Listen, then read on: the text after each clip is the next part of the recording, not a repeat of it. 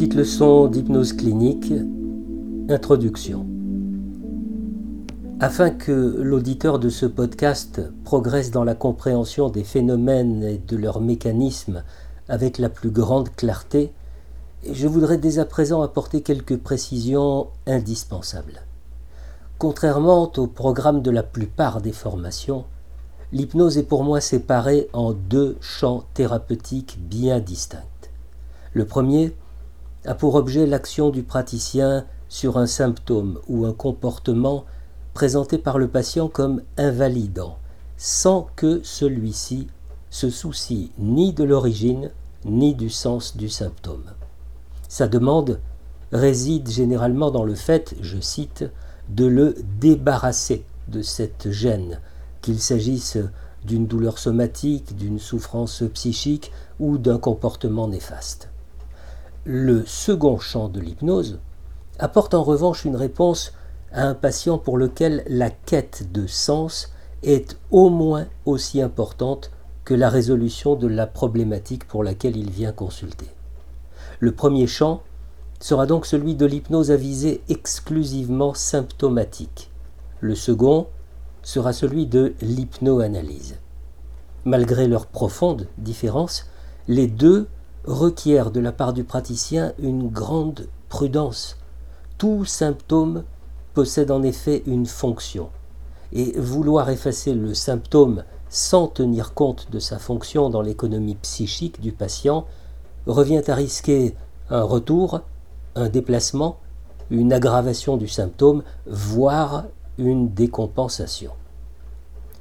Le deuxième point qu'il me paraît important de traiter dès maintenant c'est celui des appellations. Dans ce podcast, je n'entrerai pas dans les guerres de chapelle qui consistent à accoler au mot hypnose un adjectif censé lui conférer une spécificité. Qu'elle se présente comme euh, conversationnelle, compassionnelle, régressive, spirituelle, humaniste, nouvelle, profonde ou je ne sais quoi, l'hypnose ainsi spécifiée n'a pas pour moi d'autre but que de colorer la pratique afin qu'un segment particulier du public trouve dans la démarche la réponse correspondant à sa croyance et la confirmant par avance. À partir du moment où nous évoquons l'hypnose sous un jour exclusivement médical, thérapeutique, alors l'hypnose ne peut être que clinique. Un troisième et dernier point requiert notre attention dans cette introduction.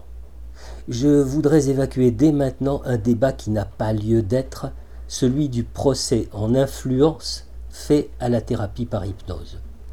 Admettons une fois pour toutes que de la même façon qu'il ne peut pas ne pas communiquer, l'être humain ne peut pas ne pas influencer. L'influence fait partie de notre communication quotidienne. Si tel n'était pas le cas, personne n'adhérerait à un projet politique, personne n'achèterait un produit vanté par la publicité. Qu'elle soit exercée consciemment ou inconsciemment n'y change rien. L'influence est une constante humaine. Acceptons donc que l'hypnose soit influence, parce que l'influence est au cœur de tout processus thérapeutique. La thérapie est et restera toujours une relation d'influence dont la qualité dépendra avant tout de l'intégrité, des qualités humaines et des compétences du thérapeute. C'est cette intégrité qui fait la différence entre influence et manipulation. En thérapie, nous influons sur le patient afin de l'emmener là où il souhaite aller, alors que dans nombre de domaines de la vie quotidienne, la manipulation fait aller l'individu là où le manipulateur veut l'emmener. C'est d'ailleurs pour cette raison que la thérapie personnelle du thérapeute est absolument indispensable. Sans ce parcours de vérité vis-à-vis de lui, le praticien risque à tout instant de tomber dans la manipulation du patient, même si cette manipulation est involontaire ou inconsciente.